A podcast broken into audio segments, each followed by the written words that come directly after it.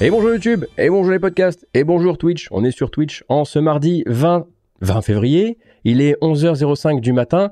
On n'est pas là pour l'actualité du jeu vidéo. Non, non, non. On est là pour remettre euh, l'horloge à zéro. Trois semaines sans être malade. Et c'est terminé. Ça y est, il est là. Le rhume du petit.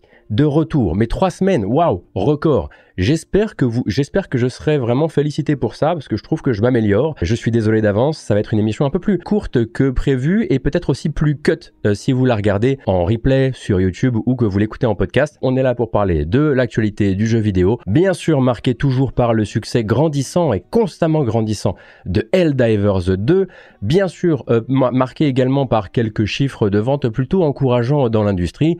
On va parler de Nintendo Direct Partner Showcase, on parlera de la Switch 2 et c'est pas un gros mot et parfois effectivement même ici euh, on en parle. On fera un petit tour bien sûr bah, du côté de Phil Spencer hein, et du business update euh, de Xbox, du côté de chez PlayStation aussi hein, qui a un petit peu pris les devants par rapport à son calendrier à venir.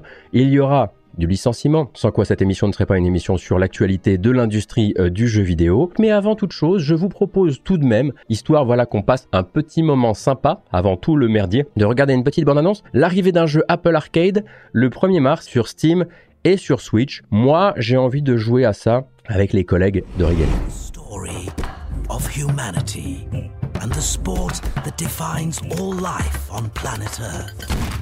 Cricket. Join us as we look back into our primitive past and peek into our distant future. Join us for Cricket Through the Ages.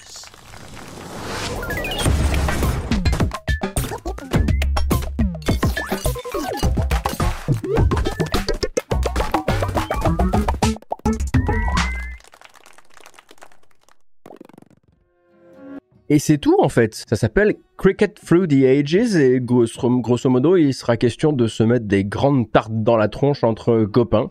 Et moi, ça me suffit, vraiment.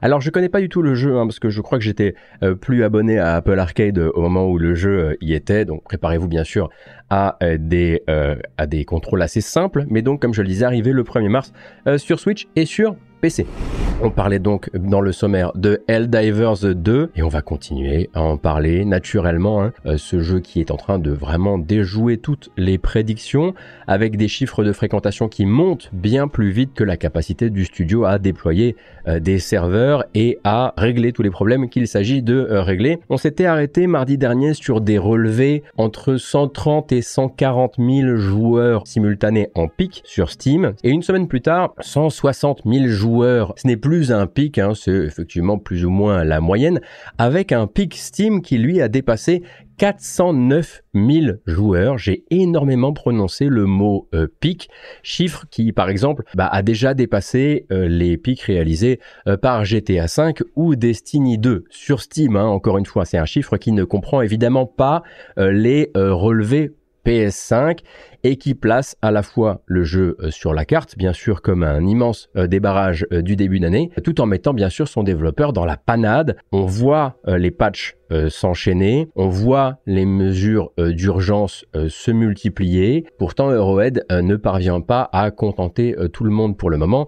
Et la solution qui a été choisie ce week-end, ça a été de limiter l'accès au jeu pas plus de 450 000 personnes euh, simultanées s'il vous plaît, le temps que plus euh, de bugs soient corrigés, que plus de serveurs euh, soient déployés, et bien sûr, on ne peut pas mettre de côté le fait que voilà le week-end a été particulièrement en vue euh, dans le jeu puisque il y a eu l'introduction d'une urgence hein, parce que je sais pas si vous connaissez un peu le principe de Helldivers 2 mais vous avez un principe de euh, de guerre galactique persistante euh, à laquelle participent tous les joueurs hein, en, en, faisant monter des jauges de libération des différentes zones de la galaxie et parfois effectivement des événements qui sont introduits par le studio. Là en l'occurrence une invasion de robots tueurs qui détestent bien sur la liberté et la démocratie par un autre front que celui sur lequel la plupart des joueurs combattaient pour l'instant.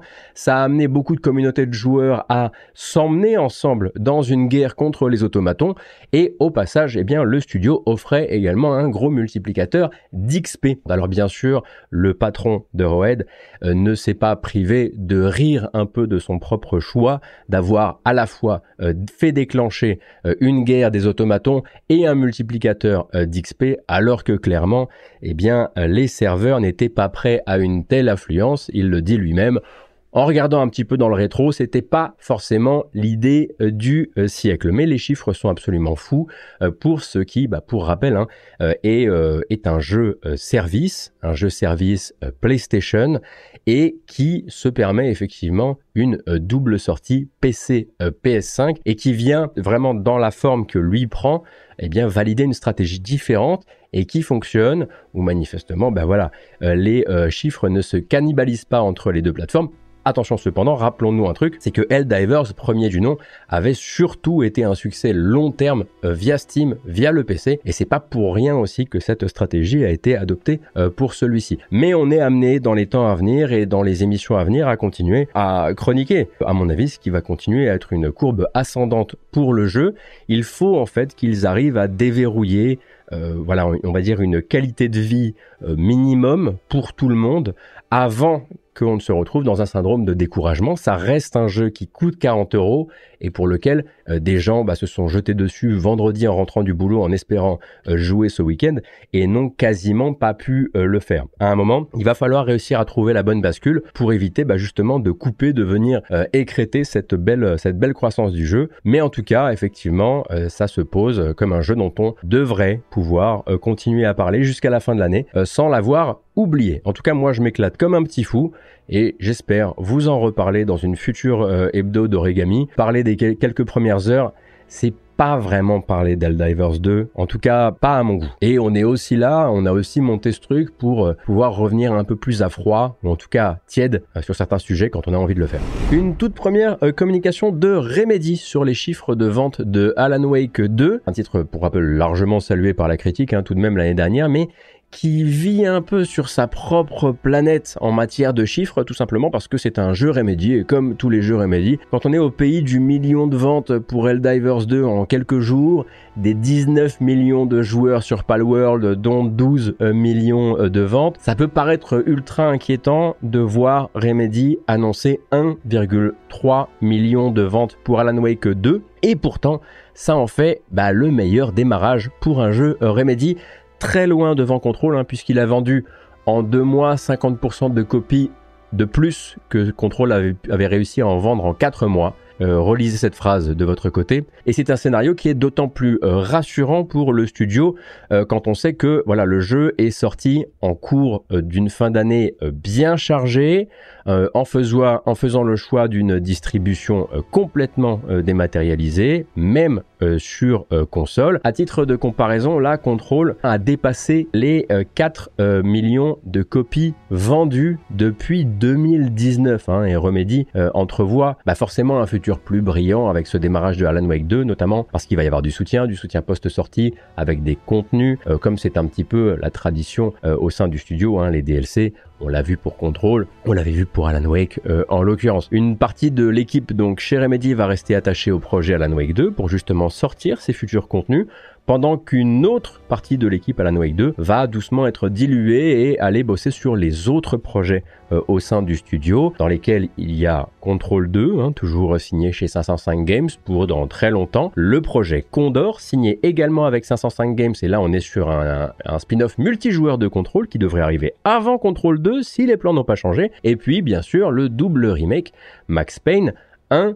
et 2. Voilà. Donc effectivement, hein, encore une fois, ne comparons pas ce qui ne peut pas être comparé. Euh, les jeux euh, services, les jeux multijoueurs, les jeux de forte hype, les jeux basés en plus sur une guerre galactique euh, persistante font des chiffres que ne fera jamais Remedy avec ces jeux premium, solo, qui n'obéissent absolument pas à une forme de hype, à une forme de fréquentation des serveurs, à une, à une forme de moment finalement.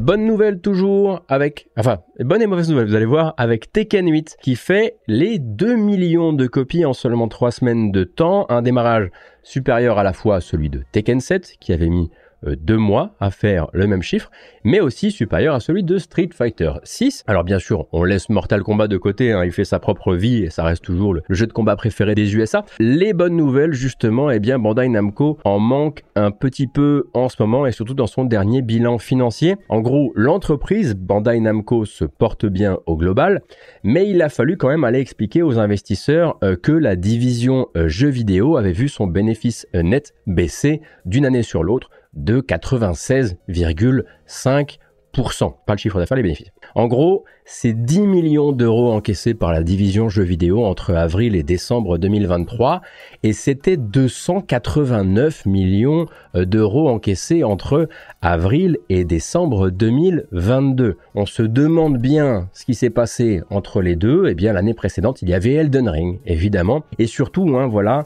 euh, l'entreprise pointe également un titre euh, sans le nommer. Elle le pointe du doigt. C'est un jeu en ligne sorti durant cet exercice fiscal et qui n'aurait pas du tout euh, livré ce qui était attendu de lui en termes de succès, en termes de finances, bien sûr. Alors, Bandai Namco ne le nomme pas, mais on parle certainement du RPG, de l'action RPG euh, Blue Protocol, sorti euh, cet été au Japon. Chez nous, il doit sortir normalement sous l'égide de Amazon euh, Games l'an prochain ou cette année, je ne sais plus. En tout cas, Amazon Games n'a pas forcément misé sur un truc qui fonctionne, hein, ce coup-ci avec Blue Protocol. Il n'est pas nommé dans le bilan, mais c'est assez clair de voilà de, capter un petit peu qui qui est en cause, en tout cas, qui a coûté et qui n'a pas rapporté. Dans ce même bilan, Bandai Namco annonce avoir annulé 5 euh, jeux en développement euh, dans le cadre de ce qu'ils appellent une restructuration de leur politique éditoriale. Donc l'entreprise, elle voudrait éditer moins de jeux et se fixer des, objectifs de qualité plus hauts. Je ne sais pas si vous avez l'impression d'avoir déjà entendu cette euh, petite chanson, mais voilà, il y a euh, quelques semaines, c'était exactement ce que disait le PDG de Square Enix, après avoir envoyé s'écraser contre le mur une dizaine de, euh, de JRPG AA fin 2022. Lui aussi pense que l'entreprise devrait faire moins de développement, avoir moins de lignes de production, mais avoir des AAA vraiment avec un standard de qualité très très haut, ou des très petits jeux format 1D qu'on va appeler des triple I avec un standard de qualité très très haut, et moins misé eh bien, sur le nombre. Bandai Namco et Square Enix, si on met bien sûr les détails euh, de côté, ont l'air d'arriver à des conclusions assez similaires au même moment. Après, est-ce que les conclusions seront exactement les mêmes une fois que les, investisseurs de Bandai Namco verront que la division jeux vidéo reva nouveau, à nouveau très bien, comme par exemple bah, dans un DLC d'Elden Ring? Le Nintendo Direct Partner Showcase, tant attendu, tant discuté dans les rumeurs récentes, à ce qui paraît, il aurait été carrément repoussé pour faire de la place à Phil Spencer, Matt Booty et Sarah Bond, eh bien il aura lieu demain, mercredi 21 février. Il durera environ 25 minutes et il se concentrera de manière assez peu surprenante euh, sur les annonces des partenaires éditeurs et développeurs de Nintendo, peut-être justement l'occasion pour Hi-Fi Rush de venir se la donner sans frontières. Ah, je reprends les mots du poète, il se trouve que c'était moi. Et puis euh, voilà, de quoi aussi peut-être parler euh, de jeux, de jeux et rien que de jeux, et bien sûr de Silk Song avant et après pour dire qu'il n'était pas là, euh, plutôt que de parler de la Switch 2, hein, c'est le sujet de notre prochain segment. En attendant, moi je vous donne rendez-vous sur cette chaîne demain à 15h pour suivre tout ça. J'aurai mon nez rouge, ma salopette, mes grosses godasses comme d'habitude. À noter d'ailleurs que vous aurez aussi un petit Palworld, un Pokémon direct le mardi 27 février, également à 15h. Mais alors là, je vous laisserai ça, suivre ça sans moi. Je ne pourrai absolument pas vous, vous aider. Bon, je vais prononcer le mot interdit, comme ça ce sera fait. Je vais dire Switch 2. Rien ne dit pourtant hein, que la prochaine console de Nintendo s'appellera comme ça, mais, mais voilà, que voulez-vous, hein, moi je veux du Rich, je veux du Strass, je veux des paillettes. Sans dire qu'il y a vraiment euh, du mouvement du côté de la Switch 2, on met les guillemets, ça fait quand même euh, plusieurs jours qu'il se murmure que cette console, que le bon sens nous voilà encourage à attendre plutôt pour la fin de l'année 2024, elle pourrait prendre en fait un petit peu plus de temps encore, direction le premier trimestre 2025.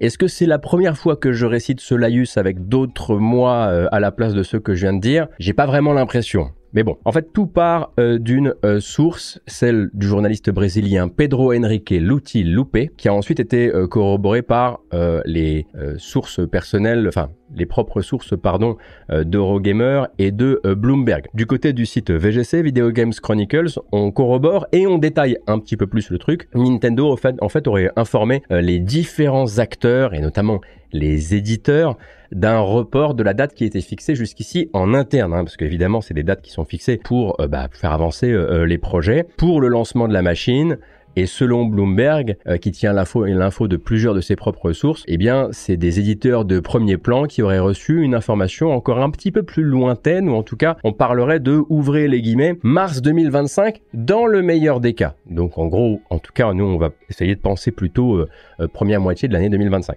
Avec un objectif interne, et cet objectif, c'est tout simplement de proposer un éventail de titres plus variés lors de la mise en circulation de la console. Alors, la Switch, pour rappel, elle entre actuellement actuellement dans sa huitième année, pépère, Nintendo fera bien ce qu'ils veulent euh, dans le timing euh, qui est le leur, rien ne presse, les ventes sont toujours supérieures aux attentes, l'entreprise elle va de bilan ultra positif en, bilan ultra positif, les prévisions de vente elles sont régulièrement euh, rehaussées, enfin voilà, du côté Nintendo, on l'a compris depuis longtemps, il n'y a juste pas le feu, on n'est plus du tout dans la situation de la Wii U, quoi qu'il arrive, rien qu'avec les partenaires, rien qu'avec Silksong, bon là j'en rajoute un peu, mais il y a de quoi faire et il y a de quoi attendre, la Switch 2, la, Wii U, euh, ou un autre truc, euh, je sais pas, Super Switch. Nous, on va installer ça dans les mémoires, vous allez voir.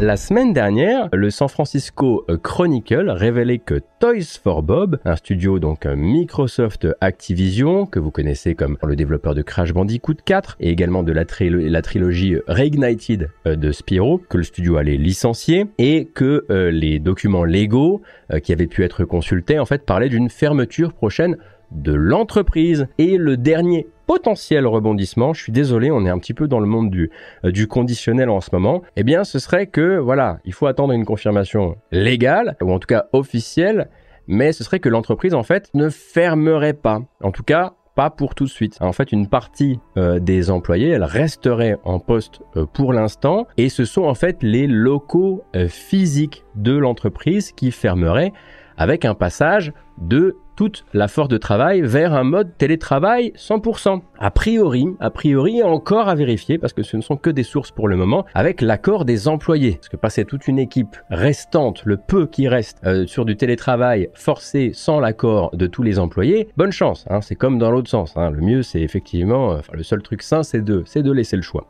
Et donc en cause, il y aurait l'expiration d'un bail, bah, du bail de ces locaux, euh, que Activision et donc que Microsoft ne voudrait euh, pas euh, renouveler pour des locaux considérés comme bien trop grands pour l'équipe restante. Bah oui, quand tu as licencié quasiment la moitié de ton studio, effectivement, soudain, il y a des pièces vides. Alors, on, a du mal à ne pas voir quand même là-dedans une sorte de préambule à une future fermeture. Mais la précision est importante et je voulais euh, corriger ce qui a été dit la semaine dernière, ce qui a été dit, ce qui a été dit, genre c'est pas toi qui l'as dit, ce que j'ai dit la semaine dernière. Toys for Bob, ce serait pas complètement fini, ou en tout cas ce serait un peu plus compliqué euh, que ça. Et certaines sources disent même que une stratégie un peu euh, similaire aurait été appliquée euh, du côté du studio Sledgehammer Games, un autre studio Activision, développeur notamment de Call of Duty Vanguard, mais aussi de Call of Duty World War II. donc un passage en plein télétravail après le licenciement d'un peu plus de 70 personnes, le temps de trouver de nouveaux locaux, de la nouvelle taille de l'équipe. Après quoi, Sledgehammer continuerait son travail en plus petit comité. Mettez quand même votre CV à jour, effectivement, c'est toujours un petit peu la même, la même euh, rengaine. Le prochain segment, c'est le business update de Xbox. Pour des raisons de bah, j'ai un peu la crève, etc., j'ai voulu faire très synthétique et je me suis rappelé que j'avais fait déjà un petit peu synthétique durant l'hebdo euh, d'origami. Si vous repérez des passages qui sont un peu similaires, c'est honnêtement parce que je les ai conservés. Il a fallu que je me repose un peu plus euh, que prévu, notamment ce matin. Bref, donc voilà, c'est une actu qui fait suite à bah, pour rappel, la propagation euh, d'un véritable feu de forêt hein, au sein euh, des médias et des zones d'influence, on va dire, associées euh, à Xbox. La sortie conjointe de plein d'infos concordantes il y a deux semaines. Plusieurs médias qu'on connaît comme bien renseignés quand il s'agit de Xbox. Des infos qui pointent hein, donc vers de vives discussions en interne chez Microsoft et Microsoft Gaming autour voilà du principe d'exclusivité. On sait par exemple, bah voilà, FI Rush, hein, on attend le Nintendo Indie Partner Direct, je sais plus comment il s'appelle, euh, qui aura lieu euh, demain euh, à 15h, mais on sait que Rush, voilà, arrive vers la Switch et la PS5 dans les temps à venir. Il y avait d'autres rumeurs qui parlaient de Sea of Thieves, puis c'est allé jusqu'à Starfield, Indiana Jones, hein, Indiana Jones and the Great Circle euh, de chez Bethesda. Parfois ça a parlé de Halo, de Gears, de Forza, enfin bref, c'était devenu un petit peu n'importe quoi, mais à la base, c'était du sérieux et surtout ça venait de gens qui sont des relais considérés comme des relais d'influence euh, de Microsoft et des relais d'ailleurs auxquels Microsoft a donné ensuite euh, des interviews après son business update. La réponse officielle de Microsoft, on en a parlé la semaine dernière, c'était rendez-vous dans une semaine et quelques.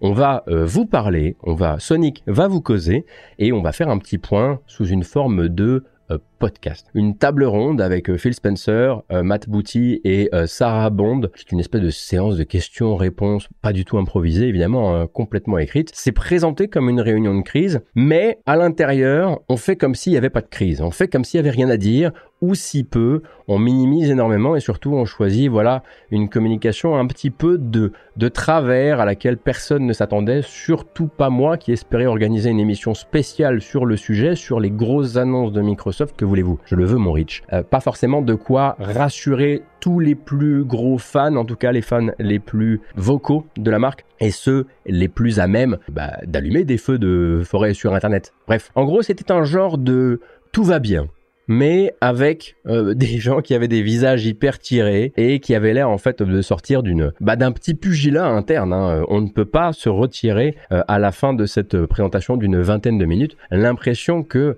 waouh, il a fallu tomber rapidement euh, sur une version publique qui puisse aller à un maximum de personnes, mais que bah, effectivement Microsoft a vraiment été pris de court par ces fuites et c'est généralement le but des fuites de prendre les gens un peu euh, de court. Quatre jeux vont effectivement euh, quitter leur statut d'exclusivité Xbox, euh, PC et Game Pass pour rejoindre des consoles concurrentes, mais pour l'instant Phil Spencer se refuse à les nommer. En revanche, il peut vous les mimer. si vous préférez.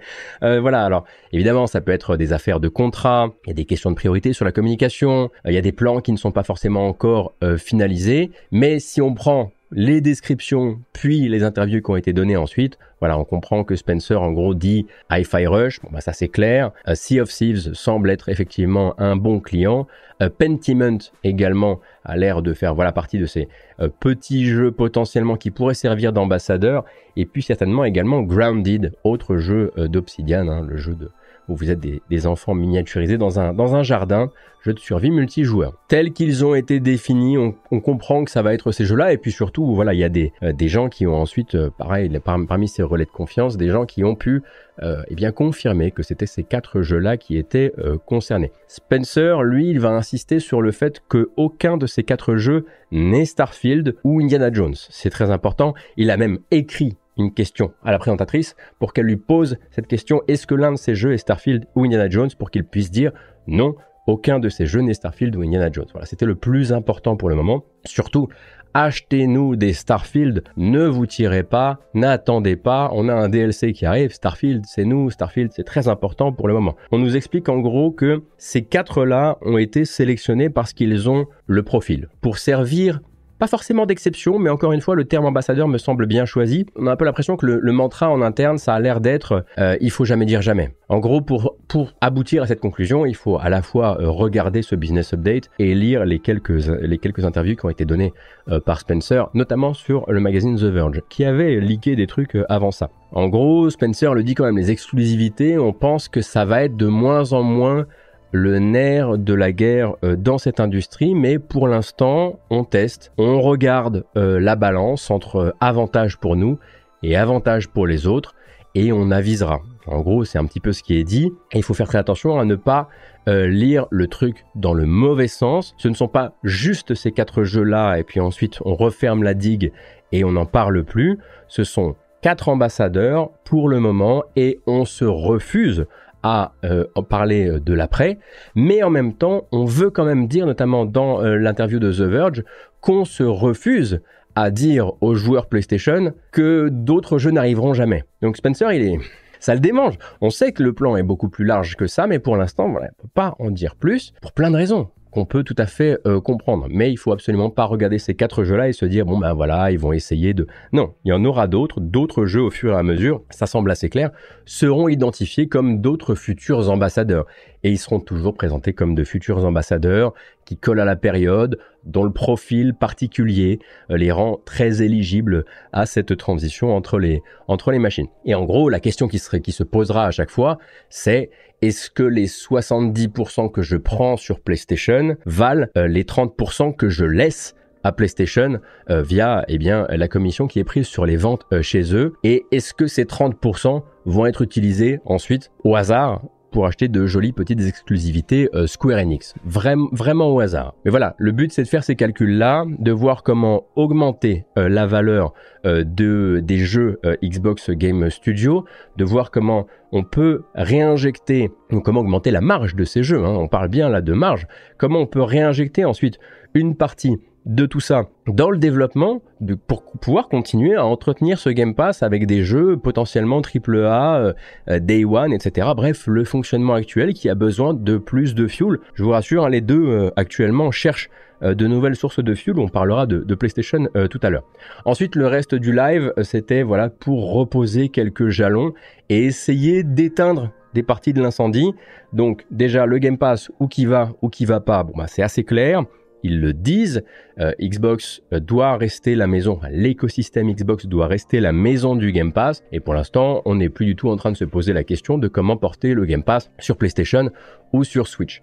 Les euh, jeux first party Microsoft resteront jour 1 dans le Game Pass. Bien sûr, il ne parle pas du Game Pass Core, qui est un cas à part, mais en gros dans le Game Pass, ce qui veut dire pas uniquement euh, dans le Game Pass Ultimate. Si par exemple on, se, piquait à se demander si un jour les jeux Activision seraient disponibles que dans le Game Pass Ultimate, ou même dans un tiers encore euh, supérieur d'abonnement, enfin dans un niveau pardon supérieur euh, d'abonnement.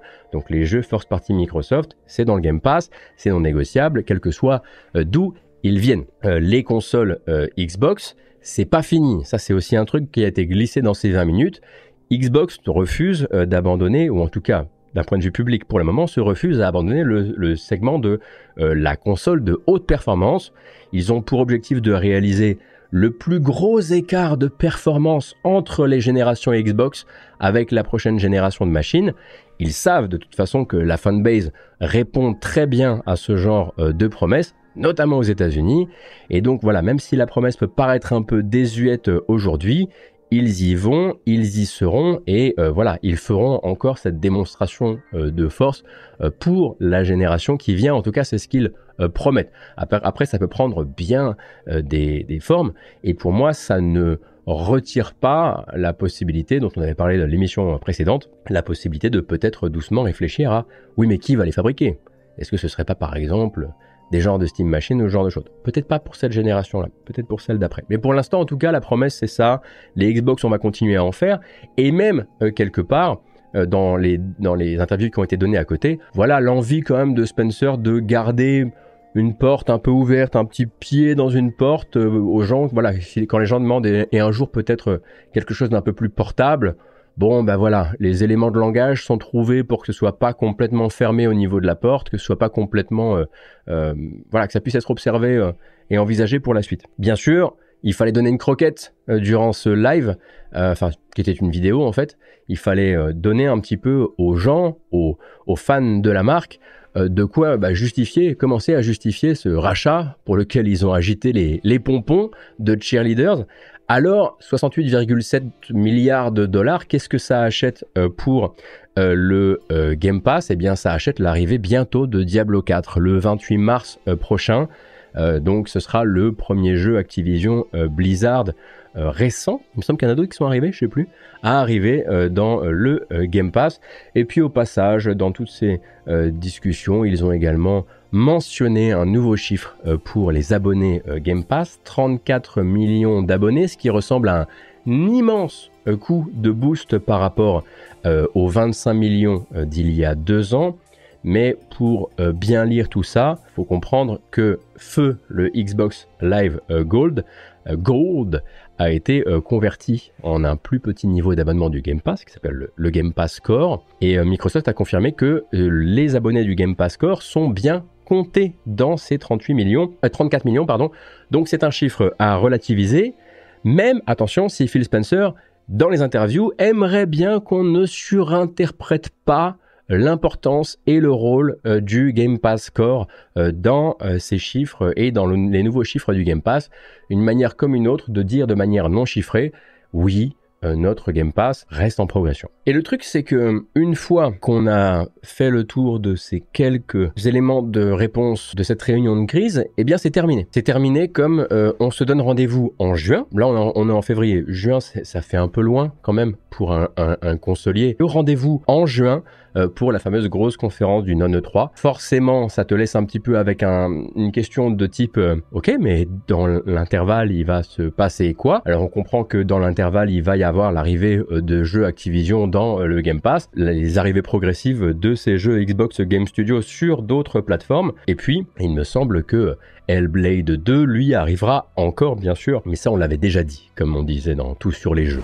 Et puis, il reste énormément de questions. À la base, j'avais des grands projets, je voulais euh, analyser le truc dans tous les sens, et en même temps, là, je suis un peu claqué, je suis un peu malade, donc je vais m'en tenir plutôt à quelques observations générales. Bien sûr, euh, le format ne pouvait pas tout faire, on le sait. On se retrouve quand même, par exemple, en pleine crise du marché physique, avec un Microsoft qui pour l'instant fait euh, l'autruche euh, sur euh, le sujet et on sent bien qu'on aura cette discussion, qu'on devra avoir cette discussion, mais plus tard dans l'année, c'était pas le moment pour ça et pourtant c'est une question pressante actuellement, bah, notamment auprès des fans les plus les plus fervents de la marque. Reste énormément de questions auxquelles on ne répond pas et je pense que beaucoup de gens espéraient en fait une bascule de la communication de Xbox, moi le premier, une bascule de la communication vers quelque chose de plus clair, vers une espèce de mantra, une feuille qu'on puisse regarder et qui nous dise en ce qui concerne les jeux Activision, ça se passera comme ça, on se donne, mettons, une durée, un peu comme les 8 mois à un an de PlayStation pour l'arrivée sur PC, on se dit que en gros à partir de telle date, le jeu pourrait arriver sur d'autres plateformes, mais on garantit à nos acheteurs une exclusivité de ce temps-là. Euh, est-ce que ça concerne les jeux euh, Activision? Est-ce que ça concerne les jeux, Bethesda? En gros, avoir effectivement une feuille de route euh, claire, c'était le moment pour Microsoft de se saisir de cet instant pour pivoter sur sa communication. Et ils ont décidé de se saisir de cet instant pour faire exactement ce euh, qui leur est reproché depuis beaucoup trop longtemps, une communication euh, sur la défensive, en réaction, une communication dont même le rendez-vous donné n'est pas particulièrement dans le même ton que la, euh, le, format, le podcast euh, au final. Ces gens très guindés qui clairement ne, sont quasiment plus capables de sourire, qui viennent dire non, non, mais c'est juste quatre jeux et on vous dira pas lesquels. Enfin, il y a un vrai fiasco de communication dans la manière d'incarner cette communication et surtout en fait dans la manière, j'ai l'impression de me répéter donc je vais pas, je vais pas encore m'étendre là-dessus, mais surtout dans la manière d'avoir jusqu'ici euh, entre quelque chose de très très proche, de parasocial, on l'a déjà dit, auprès d'une partie euh, des fans et, des influenceurs euh, Xbox, parce que je pense qu'on peut les appeler comme ça. Et puis à un moment, voilà, essayer de mettre une espèce de distance soudain. Je comprends bien sûr pourquoi il y a plein de choses qu'ils ne peuvent pas dire. Mais ouais, entre ça, le rendez-vous donné, ces 20 minutes qui auraient pu être euh, grosso modo un email ou un, un communiqué de presse, pourquoi ils se sont montrés clairement, bah, physiquement quand même un peu diminué par la situation. C'était difficile de ne pas le voir, difficile de pas voir transparaître toujours de fortes dissensions en interne qui soulèvent énormément euh, de, de questions. Euh, alors c'est pas le cas de tout le monde, mais j'avoue que moi j'en suis sorti avec euh, bah, plus de questions que quand j'étais arrivé, une fois qu'on met ces quatre jeux de, de côté. Donc voilà, une occasion non saisie on va dire, euh, qu'il y a probablement des raisons pour lesquelles c'est pas le cas, mais il y a probablement des raisons pour, pour lesquelles les autres entreprises arrivent à avoir une communication qui paraît plus offensive et moins, moins défensif. Et on va quand même pas rester comme ça. On va aller regarder un petit peu du côté de chez Sony. Donc, lors de ces euh, récents résultats euh, financiers, euh, Sony Interactive Entertainment, donc la branche jeux vidéo de Sony, a clarifié quelque chose qu'on sentait tout de même un petit peu venir par le biais de son patron intérim. Hein, on vous rappelle que là, Hiroki Totoki, ancien directeur financier euh, de PlayStation, a désormais pris le contrôle de PlayStation en attendant qu'un euh, successeur à Jim Ryan euh, soit trouvé. Donc tout ça, ça se passe durant le bilan financier et ça commence par une déclaration qui, il a fallu la lire, la relire et parfois la lire aux autres. Et c'est ce qu'on va faire aujourd'hui parce que ça permettra peut-être à certaines personnes de s'y retrouver un petit peu mieux. L'entreprise annonce qu'elle ne prévoit aucune exclusivité PS5 tirée d'une de ses licences majeures avant mars 2025. Tous les mots sont importants dans cette phrase. Donc c'est une déclaration qui quand le calendrier semble déjà assez léger, a vite été comprise comme pas de jeu first party PlayStation AAA sur tout l'exercice fiscal qui vient. Hein, ils ont juste lu le mot majeur. Or, c'est pas du tout ce qui est dit. Ce que ça dit en substance, c'est que aucun retour de licence euh, forte majeure euh, n'est à prévoir cette année et au début de l'année prochaine. Ce qui, bah, vu les sorties récentes qui mettent God of War de côté, bon, bah, The Last of Us, on sait que c'est compliqué, euh, Horizon également, eh bien, ça nous dit surtout une chose, c'est une très très grande périphrase qui aurait pu être un email pour dire la suite de Ghost of Tsushima, elle ne sortira pas durant cette période. Et voilà, mettons qu'un studio par exemple travaille actuellement sur un spin-off de Uncharted, ce qui est potentiel, possible en tout cas, eh bien, c'est pas non plus pour tout de suite, c'est pas non plus avant euh, mars 2025. Euh, Et quelque part, j'irais même jusqu'à dire que ça n'enterre même pas la possibilité que des licences non majeurs puissent euh, faire un retour cette année. Hein, par exemple, si un des projets actuels de la team Asobi, eh bien c'est un Astrobot, donc Team Asobi c'est ce qui reste de, Japan Studio, je rangerai pas forcément euh, Astrobot dans les licences majeures. En tout cas, pas quand PlayStation est en train de parler à ses investisseurs, pas du tout. Donc voilà, tout ce qui est original, c'est encore sur la table. Ça vaut pour Concorde, euh, qui est un jeu service, ça vaut pour Fair Games, bon, qui est un jeu service euh, aussi, mais ça vaut aussi pour des projets euh, de plus petite taille, voire de grande taille, mais encore non annoncés. Hein. Voilà, personnellement, je vous rappelle que moi, l'année de sortie de Ratchet Clank, bah, mon exclu PS5 préféré, elle s'appelait Returnal. Et c'était pas une licence majeure avant de devenir une licence majeure. Bon, dans mon cœur, après, chacun fait ce qu'il veut. Mais voilà, on n'est absolument pas à l'abri de, de, surprises. Et en plus de ça, vraiment, euh, PlayStation le dit, euh, ils, ont des ils ont des trucs prévus, ils ont des surprises, ils ont du contenu original qui sera euh, dévoilé et qui sortira durant cette période-là. Donc, n'allons pas lire qu'il n'y a, enfin que le, en gros que le calendrier est vide de toute production AAA PlayStation Studio sur les mois à venir. C'est pas le cas. C'est pas en tout, c'est en tout cas pas du tout ce qui a été dit. Et justement, là, on parle de la team Asobi de Nicolas Doucet et ça me donne quand même envie bah, d'en placer une pour une autre déclaration de, Hiroki Totoki. Et bah, justement, elle devrait vous rappeler des souvenirs hein, et nous aider justement à cimenter une espèce de, de moment de l'industrie du jeu vidéo dans lequel on se trouve là actuellement d'un côté on a un Sony qui va devoir euh, revoir à la baisse, et ça fait longtemps qu'ils n'ont pas fait ça, euh, ses prévisions en matière de vente de PS5. En gros, il semblerait que l'entreprise elle ait vu trop grand, elle ait cru que l'accélération resterait constante euh, sur la vente de machines. Ils espéraient écouler 25 millions de PS5 d'ici fin mars de cette année, et pour l'instant, les chiffres sont à 8,6 millions. Donc, c'est mort. Et donc, euh, forcément, hein, à ce moment-là, on réévalue euh, ses objectifs et on le communique aux actionnaires, et la bourse fait la gueule, etc. etc. Donc il semblerait bien qu'on soit arrivé justement, justement à ce moment de l'histoire de la PlayStation 5 où la question du prix, du tarif de la machine, des machines, pardon, est finie finalement par rattraper la demande délirante de PS5 euh, après la période des pénuries. Et c'est très embêtant pour Sony parce que Sony marge moins euh, sur ses PS5 euh, que sur ses PS4. En gros, voilà, ça coûte plus cher. Et en gros, Sony n'aurait pas les mêmes coups des franches pour baisser le prix des PS5 euh, comme ils avaient pu le faire avec les PS4. C'est-à-dire qu'à partir de dans ce cycle de vie, si on, met les cycles de vie l'un sur l'autre, actuellement la PS4, elle avait déjà baissé de prix. Pour l'instant, la PS5, ou alors elle avait des promos régulières, pardon, et pour l'instant, la PS5, elle est montée de prix. Donc, pour l'instant, effectivement, il y a un vrai problème au niveau des baisses de prix pour les PS5 et puis également bah, juste des périodes de promotion. C'est donc au jeu, pour l'instant, de prendre la relève. Et en chiffres, ils le font bien. En tout cas, effectivement, en quantité, hein, Spider-Man 2 euh, a atteint les 10 millions de copies lors d'un relevé qui a été réalisé tout début février, ce qui en fait le deuxième plus gros succès euh, de cette génération sur les deux dernières années de cette, génération après euh, God of War Ragnarok. Donc Spider-Man 2, sans grande surprise, est un très gros vendeur. Mais il y a un mais.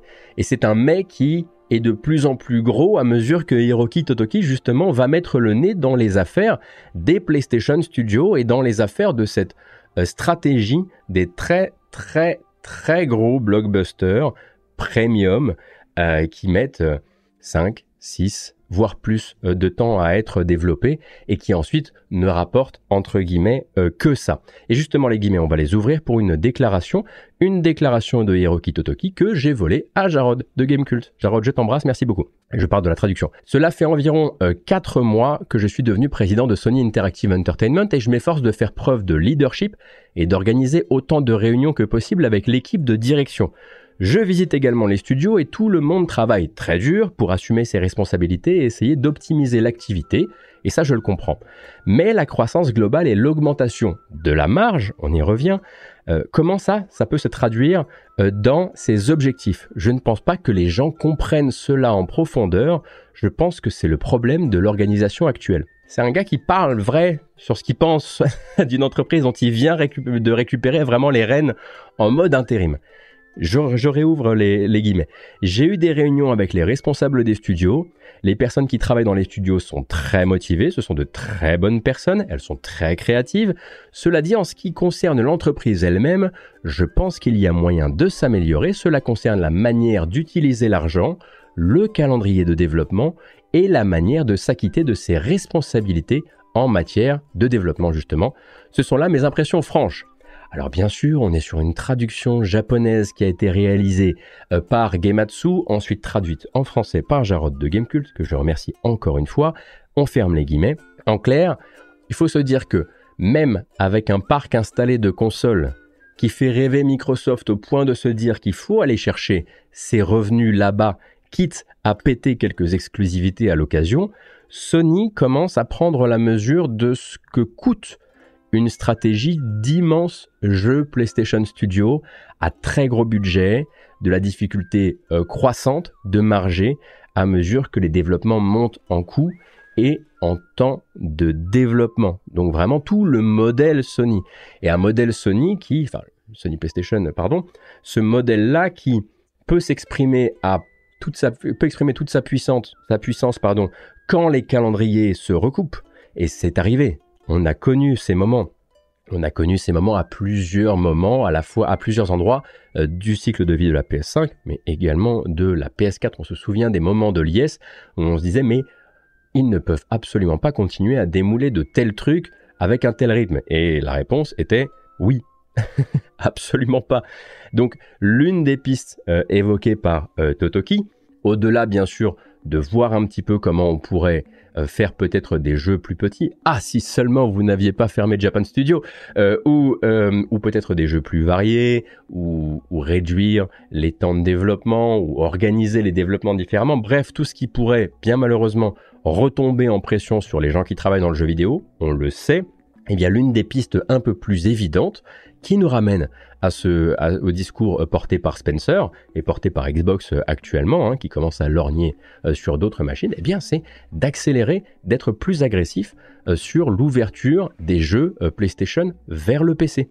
Hein, on comprend, ça a été un petit peu intimé à un ou deux moments de la déclaration de, de Totoki, que PlayStation se verrait bien, peut-être sans parler de ce que les Américains appellent le day and date, c'est-à-dire sur deux plateformes à exactement la même, euh, la même date, mais peut-être rapprocher euh, ces sorties euh, PC pour aller voilà venir chercher parfois ce qui manque en termes de revenus et recélébrer le jeu un peu plus un peu plus vite. Mais le day and date, il existe déjà quelque part, il vient d'exister, on vient de le voir fait là avec Helldivers 2. Alors Helldivers 2 est un jeu particulier qui bah voilà, était très éligible à ça pour, bah déjà, c'est un jeu second party, pas first party.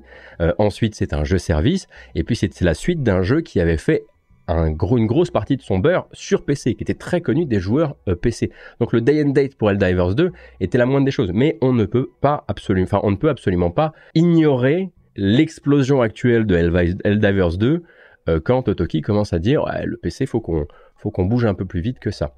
Donc, on est dans un moment on est dans un moment où les deux consoliers font des constats. Le constat que nous on fait, c'est qu'ils sont tous les deux en train de s'approcher aussi de changement de règne. Spencer d'un côté, c'est un peu moins garanti, mais Ryan euh, de l'autre.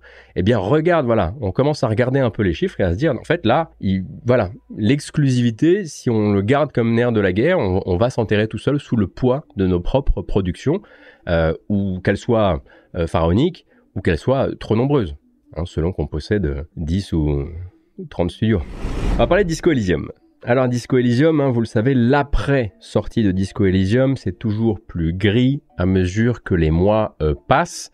Donc Zaom, c'est un studio donc lituanien à la base, qui était à l'origine euh, du jeu, euh, qui est actuellement en grand écart, on va dire, entre, entre la Lituanie et, Londres.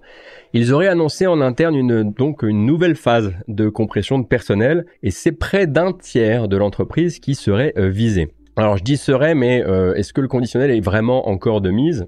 Euh, l'information elle est descendue par des sites qui s'appellent VGSI et GLHF. Et ensuite elle a été confirmée par euh, deux employés qui étaient pris justement dans cette tourmente. Les licenciements seraient au nombre euh, de 27. J'ai dit lituanien alors que c'est estonien. Ça fait trois fois que je fais l'erreur. J'en ai marre. Donc au nombre de 27 et constituerait donc la réponse des patrons de l'entreprise, non pas un truc qui leur est tombé dessus, mais un truc qu'ils ont ordonné, l'annulation d'un projet d'extension DLC autonome pour Disco Elysium, dont le nom de code de développement était X7. Selon un email interne qui a leaké euh, en fin de semaine dernière, ces suppressions de postes, elles concerneraient également des secteurs du studio qui n'étaient pas directement rattachés au développement ou au développement justement de ce projet euh, X7, mais c'est le troisième projet annulé par les nouveaux euh, patrons du studio de Disco Elysium en trois ans après l'arrêt, on le rappelle, du développement d'une suite et la mise au placard d'un projet de nouvelle licence dans euh, un univers de science-fiction. Alors bien sûr, on se souvient et on n'oublie pas, c'est très important, de l'impossible micmac qui avait mené au licenciement du lead designer et du directeur artistique de Disco Elysium par le patron qui s'appelle Ilmar Compus et de l'importante complexité de ce bazar, souvenez-vous, montage financier, entourloupe en tout genre, licenciement des grands cadres, avec à la clé à la fois des réponses par voie légale, par voie de presse, du parole contre parole, et euh, la possibilité qu'il y ait surtout là-dedans beaucoup de gens euh, toxiques des deux côtés, les ex-cadres compris, hein, euh, sans que ça bah, sans que ça désamorce la question légitime de la propriété de la création et du vol de propriété. Hein. Un, enfoiré peut tout à fait voler un enfoiré, ça reste euh, du vol. Et surtout, voilà, la certitude de l'existence de véritables victimes euh, dans cette histoire, quoi qu'il arrive. Et ces victimes, on les a vues se dessiner, se signaler parfois, notamment depuis la sortie d'un reportage, on en parlera un petit peu plus tard. Ce sont les gens qui travaillaient encore passionnément sur l'univers de Disco Elysium, après justement que Kurvitz et Rostov euh, ne soient renvoyés par le patron et qui se sont retrouvés quelque part euh, entre euh, le marteau et l'enclume, entre un patron potentiellement voleur de propriété intellectuelle, mais qui leur donnait l'occasion de continuer ce travail de passion, et des anciens chefs d'équipe qui ont beaucoup, beaucoup utilisé les médias faire passer l'idée selon laquelle ils étaient Disco Elysium et que tout ce qui se développait chez Zaom euh, sans eux ne pouvait être qu'une forme de fraude, quelque part. Et ces gens-là, eh bien, au moment de la sortie d'un documentaire fait par People Make Games, ils avaient reçu des menaces de mort, hein, tout de même. Ils ont tenté par tous les moyens à leur disposition de faire valoir leur point de vue, parfois en se retrouvant justement dans ce documentaire à défendre une entreprise douteuse pour pouvoir sauver le projet sur lequel ils étaient, il et elle étaient en train de travailler. Et le résultat, eh bien aujourd'hui, c'est des licenciements. C'est des ruptures de contrats précaires du jour au lendemain. C'est une entreprise euh, qui, selon euh, plusieurs sources, euh, parmi lesquelles une scénariste qui s'appelle Dora Klinsick, l'entreprise aurait commencé à faire des listes d'employés selon leurs opinions et selon leur opinion de la direction. Elle aurait graduellement pris pour cible tout ce qui pouvait représenter dans la cohésion d'équipe l'ancien Zaom. Hein. Euh, elle aurait profité également de l'éloignement des contrats euh, en télétravail pour les licencier avant que des entretiens syndicaux ne puissent être planifiés. Parfois dans des réunions où les micros étaient fermés et où en fait la version euh, des patrons était impossible à confronter et à mettre devant ces contradictions. En gros que l'entreprise aurait fini par incarner, on ouvre les guillemets, tout ce que Disco Elysium cherchait à dénoncer. Donc une chose est revenue plusieurs fois chez certains de ces cadres récemment licenciés par l'entreprise, c'est l'importance, selon eux, de ne pas diriger sa colère au mauvais endroit, sur les mauvaises personnes. Et justement, là, ça reparle de ce euh, documentaire de, euh, de, People Make Games. C'est-à-dire, voilà, ne pas diriger euh, sa colère vers celles et ceux qui ont tenté de connaître et de diffuser la vérité. Hein. People Make Games, par exemple, ils ont fait une grande enquête sur le sujet Zaum. C'est une vidéo qui est édifiante. Elle est un peu maladroite en certains endroits. J'avais essayé, moi, de vous en parler d'une manière un peu calme. Quand on dit ça, j'ai l'impression que moi j'ai pété un mur ou que j'ai arraché mes fringues dans la vidéo, mais euh, tout le monde reste très calme, vraiment dans cette vidéo hein, qui est sortie sur mon ancienne chaîne le, 3 juin 2023. Euh, et pour euh, Dora Klinsick, justement, et pour le dernier ressortissant de la core team, de l'équipe vraiment de base originale de Disco Elysium, Argo Tulik, qui avait parlé dans le documentaire, il est important de ne pas céder à une réalité selon laquelle en fait ce seraient les enquêtes et ce serait la pression médiatique et la pression des gens qui auraient précipité la dégradation de la situation en interne. Hein. Argotulik le dit en ces termes, ce qu'il dit dans le documentaire, c'est en gros le premier domino d'une série qui mène, et il le dit à son éviction de l'entreprise aujourd'hui, mais c'est lui qui considère avoir poussé ce domino, pas People Make Games en lui tendant euh, un micro.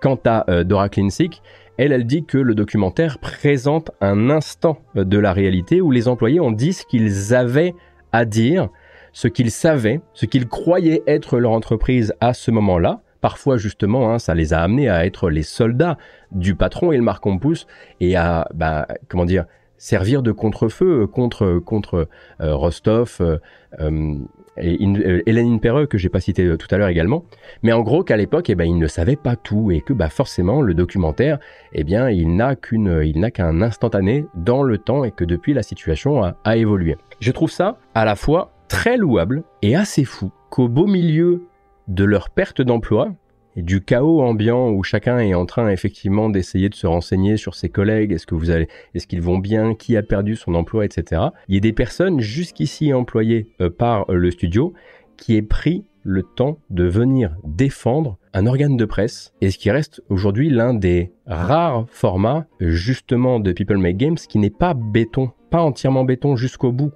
C'est peut-être l'un de ses plus critiquables, juste parce que euh, PMG était animé par une quête de vérité que ces gens-là trouvent importante. Ils ont donné la parole effectivement à des petites mains qui étaient prises euh, dans l'étau à ce moment-là. Et vraiment défendre la presse indépendante et son rôle alors que tu es en train de ramasser tes dents et d'aider tes ex-collègues à ramasser les leurs, c'est assez difficile de faire plus Disco Elysium que ça, quoi. Tu peux pas dire ces gens-là n'incarnaient pas Disco Elysium et son esprit. Je, trouve ça euh, la démonstration, elle est devant nous, quoi. Quand t'es à ton plus bas, t'es encore en train de dire non, ces gens-là faisaient un travail très important et non, ce n'est pas à eux qu'on doit notre licenciement, quoi. Je, enfin, voilà. Juste, ça me fait encore plus mal au cœur de me dire que pendant des mois et des mois et des mois, ceux qui osaient encore travailler sur du Disco Elysium euh, sans la présence de, de, de, de, Rostov, de Hélène Perreux, etc., de, de, de Kurvitz, bien sûr, j'ai oublié Kurvitz, eh bien, étaient euh, quelque part euh, des faux. Soutien, bien sûr, aux personnes limogées et soutien aux personnes qui restent encore au sein du studio là, hein, qui vont être taxés d'imposteurs, de vendus et d'autres trucs euh, nazes comme ça, juste parce qu'ils ont continué à cavaler après leur rêve à eux, certains rêves qui vont ensuite être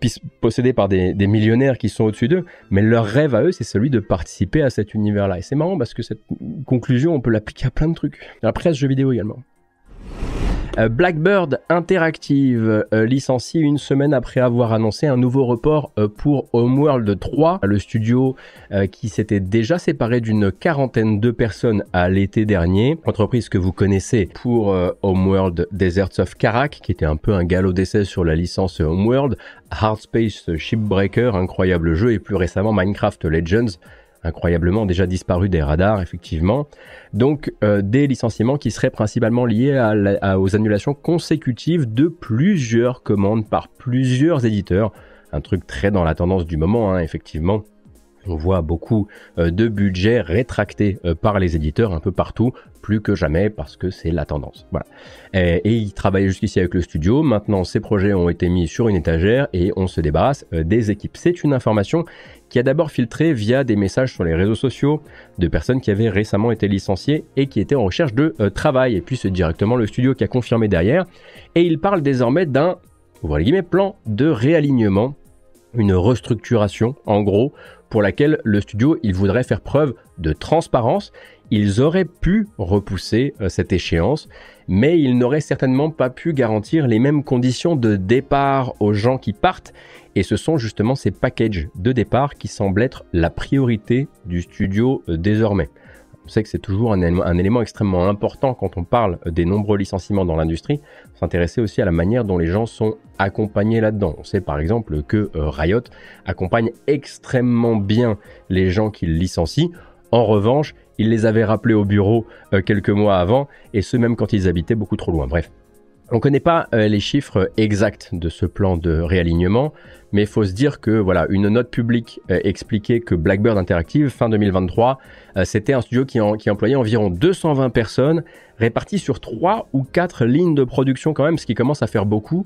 Et en gros, l'idée que le studio aurait subi plusieurs annulations laisse maintenant une question sur la table. Est-ce que tout repose sur Homeworld 3 et une fin de développement qu'on sait euh, compliquée, ou est-ce que Blackbird a un autre atout euh, dans sa manche pour euh, braver la tempête actuelle, un autre contrat de développement stable et pour lequel eh bien, le commanditaire ne va pas se rétracter dans les temps à venir? Ces licenciements sont quelque chose qu'il nous faut traverser. Les entreprises licenciées sont celles qui ont le moins de chances de succès futur, et les studios épargnés sont les plus emblématiques. Donc ça, ce sont trois extraits euh, du dernier exercice de franchise auquel s'est livré euh, le milliardaire Lars Wingefors, président du groupe Embracer, durant la dernière séance de questions-réponses avec euh, ses investisseurs, après un rapport financier, donc celui de l'avant-dernier trimestre de l'exercice fiscal en cours. Alors il est rigolo Wingefors parce que vous pouvez lire la transcription sur Internet, il leur fait tout un joli spectacle hein, pour expliquer que de toute façon c'est partout pareil, euh, qu'au final euh, c'est la conjoncture, et puis il explique que tout ça c'est la faute de toutes ces grosses entreprises qui ont surinvesti durant la crise Covid et qui ont du mal à rentrer dans leurs frais aujourd'hui. Et assez naturellement, bah, il y a quelqu'un dans l'assistance, bon, il lui demande malheureusement pas s'il se foutrait pas un peu de la gueule du monde. La formulation c'est, euh, voilà, est-ce que Embracer, quand ils annulent 20 à 25% des projets au sein de leurs dizaines et dizaines de studios au cours de ces derniers mois, est-ce qu'il ne contribuerait pas un peu à cet effet boule de neige des licenciements dans l'industrie? Alors lui, il explique que lui, c'est pas pareil. Il continue d'allouer le plus gros du budget à des ressources, euh, à des ressources pour des studios euh, qu'il possédait déjà avant. En gros, c'est de la croissance, ce qu'il appelle organique. Puis voilà, c'est organique avant tout. Et puis derrière, il présente ça un petit peu comme de la, en tout cas moi je l'ai lu comme ça, je l'ai lu comme de la prise de risque. C'est-à-dire que pour lui, acheter des studios, tu gagnes,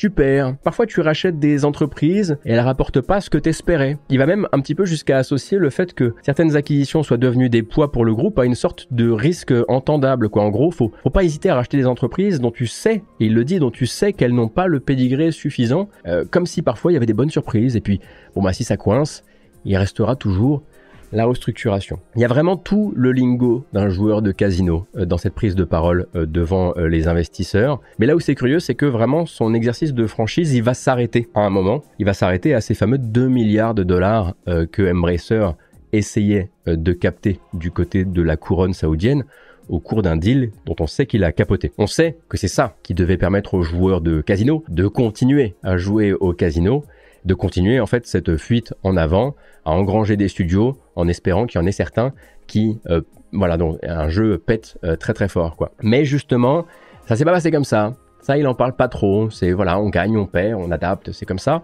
Et la restructuration est bientôt finie. En revanche, Embracer annonce que euh, sa, grande tournée euh, de euh, La Faucheuse s'arrêtera fin mars. Même si bien sûr il se réserve le droit de continuer à adapter aux, besoins. Je mets pas les, guillemets à chaque fois, mais je pense que vous avez compris. Petit relevé des compteurs, c'est censé s'arrêter fin mars. 1400 personnes licenciées depuis le début de la tournée de La Faucheuse, justement. 29 projets annulés rien qu'en 2023. Et ensuite, il y a encore eu Eidos Montréal, etc., etc. Et donc un patron de groupe qui, le mec est un ouf. Pour nous, c'était un ouf. Pour les gens à qui il parle, c'est le best gars. Mais c'est voilà, vraiment un patron de groupe qui va se féliciter de, de parvenir à livrer aux investisseurs un chiffre d'affaires record en pleine restructuration. Quoi. Au milieu du bordel actuel, continuer à créer cette valeur pour lui, ça doit être au crédit de l'entreprise. Donc voilà, Lars Wingefors, on le sait depuis longtemps, il dit tout haut ce que tous les grands patrons de cette industrie, que tous les grands patrons de cette industrie, euh, pensent euh, tout bas, jusque voilà dans ces moments moment où il remet un petit peu son, son masque en peau d'humain. Parce qu'à un moment, il faut quand même, voilà, tu l'as dans la poche, tu déplies ton petit masque en peau d'humain, tu, tu le mets sur la tête, et puis on ouvre les guillemets. C'est important de s'assurer que les employés affectés soient informés au plus vite et que les suppressions soient menées avec compassion, respect et intégrité.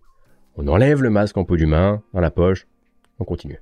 Ce qui est intéressant dans cette prise de parole, si on doit vraiment résumer, c'est que Lars Wingeforce euh, et son groupe Embracer euh, se dégagent complètement, se lavent les mains du fait de ne pas avoir acheté des entreprises euh, dont ils avaient la garantie qu'elles allaient pouvoir s'insérer dans les finances du groupe. Pour lui, c'est comme ça. Il y a des entreprises qui livrent des surprises, il y en a qui ne livrent pas des surprises, et ce ne devrait pas être la responsabilité de l'entreprise d'auditer, de garantir, de se garantir euh, que la boîte que tu vas intégrer à ton groupe, elle va créer ce que tu veux. Pour lui, t'engloutis d'abord et on verra ensuite.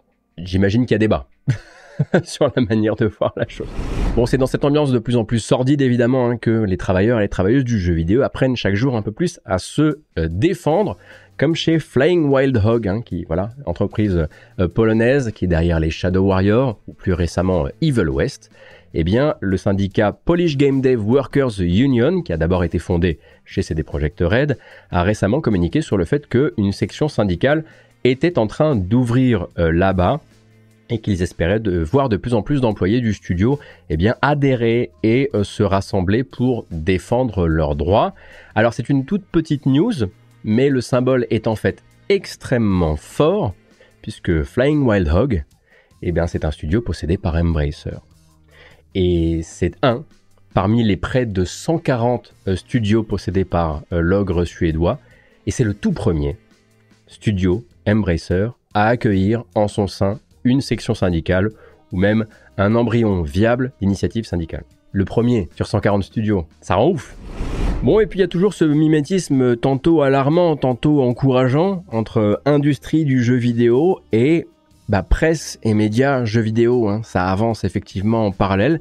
Il y a environ une semaine, on a appris la fondation de l'IGN Creators Guild. Donc c'est une cellule syndicale dédiée bien sûr au groupe américain IGN et à la branche américaine, est dédié, je cite, à la lutte pour un IGN plus fort et plus équitable.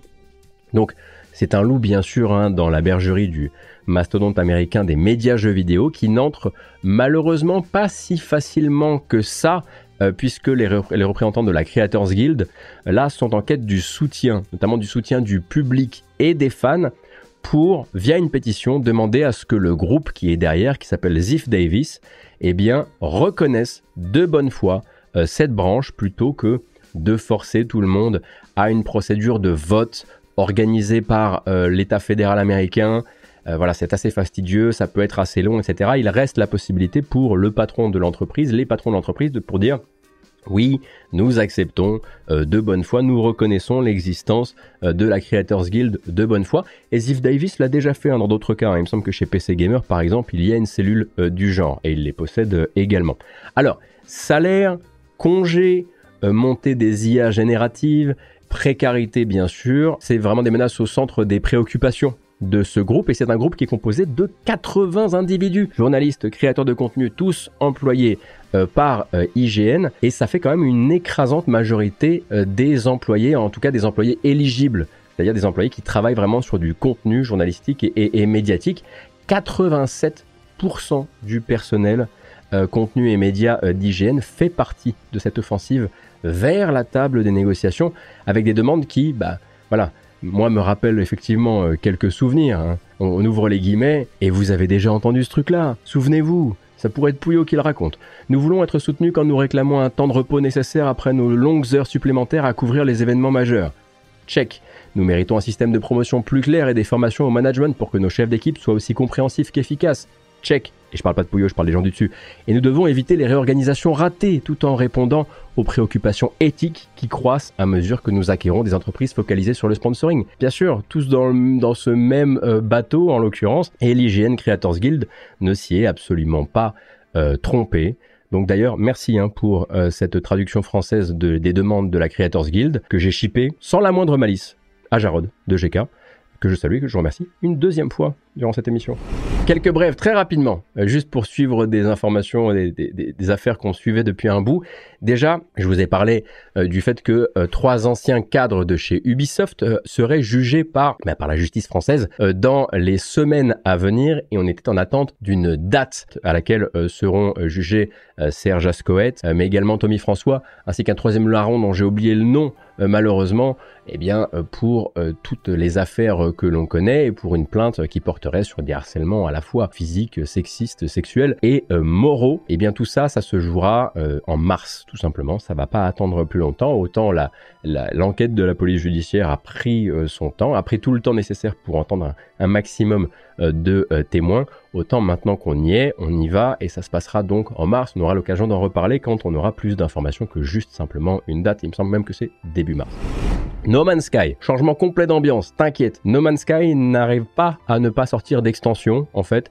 Donc voilà, hein, Hello Games a beau dire non, non, non, c'est bon, c'est bon, c'est bon, petite, petite dernière, petite dernière. Ils sont quand même en train encore de sortir des bandes annonces pour, voilà, bah, on avait envie de rajouter ça dans le jeu, ça nous tenait à cœur, etc., etc. Donc si euh, vous avez envie de retourner sur No Man's Sky, sachez que dans les temps à venir, ou peut-être même déjà, eh bien, vous allez trouver du nouveau euh, euh, contenu. Le coup est parti tout seul, et voilà, c'est dommage. Hello Games, bien sûr, hein, sur un, prochain projet, comme vous le savez, un peu plus médiéval, mais quand même très No Man's Sky dans, l'esprit. Et puis un rendez-vous donné très bientôt Hein, le Nacon Connect 2024. Pourquoi j'ai dit Nacon? Nacon? Nacon. Le Nacon Connect 2024 aura lieu aura lieu le jeudi 29 février à 19h et vous donneront rendez-vous là-bas. Euh, Gridfall 2, euh, le prochain Spiders, euh, un jeu de survie Terminator développé par Nacon Milan, Raven's Watch également. il me semble qu'il y aura également Test Drive Unlimited Solar Crown ça fait un bout de temps, hein, et effectivement, là, la question, ce sera surtout quand est-ce que, quand est-ce que ça sort cette, cette histoire. C'est terminé pour aujourd'hui. Donc, je vous rappelle que voilà, la semaine dernière, on teasait euh, Wishlist, et puis aujourd'hui, Wishlist, c'est carrément une réalité. Il y a beaucoup de gens qui l'ont découvert lors de sa première diffusion euh, sur Twitch. D'autres ont eu l'occasion de, rattraper l'émission à la fois eh bien, euh, en podcast, mais aussi euh, sur YouTube. J'espère en tout cas que cette émission en compagnie de Atomium et euh, de Yamukas vous a plu. C'était vraiment trop cool de discuter voilà, d'industrie, du jeu indépendant, de vous faire part de, de tous ces jeux qu'il n'avait, et elle n'avaient pas envie de laisser filer dans les méandres justement de 2023 et on est très content de la réception de l'émission. Je suis très content de la très euh, jolie euh, miniature qu'a réalisé Atomium pour l'émission d'ailleurs, hein, il m'a filé un sacré coup de main euh, là-dessus. Et voilà, si vous ne l'avez pas encore vu, c'est désormais la mensuelle toute dédiée aux jeux vidéo indépendants, ce qu'on appelle l'autre jeu vidéo du moment, ou l'autre jeu vidéo tout simplement, sur, sur, sur Origami, tous les mois. Alors, on n'a pas encore, je peux pas encore vous dire c'est toutes les semaines, enfin c'est toutes les deuxièmes semaines du mois, etc., etc mais donc avec une table euh, qui accueillera d'autres personnes au fur et à mesure. Marion reviendra, euh, Atto reviendra, peut-être pas toujours ensemble, parfois avec euh, d'autres gens. J'ai envie, voilà, les visages ne manquent pas vraiment hein, quand on quand on part vers la curation de jeux vidéo indépendants et vers la mise en avant de, de, ces jeux-là. Et, et j'espère j'espère que c'est une émission qui arrivera à vous surprendre là-dessus. Voilà. prenez grand soin de vous et je vous souhaite ma foi une excellente fin de journée et une excellente semaine, sachant que le planning euh, de Origami euh, sera mis en ligne sur le Discord dans l'après-midi là. Quoi qu'il arrive, demain à 15h sur cette chaîne, moi je serai là pour le Nintendo euh, Partner Showcase. Et puis j'aimerais bien qu'on joue à Nightingale. Et puis j'aimerais... Je sais déjà qu'on va faire une hebdo. Et ouais, non, des idées on en a, y a pas de souci. Prenez grand soin de vous, merci infiniment. J'espère que cette couverture de l'actualité vous a plu. J'espère euh, revenir aussi euh, plus fort, bien sûr, pour approfondir ces sujets-là euh, au maximum, comme à chaque fois, je l'espère en tout cas.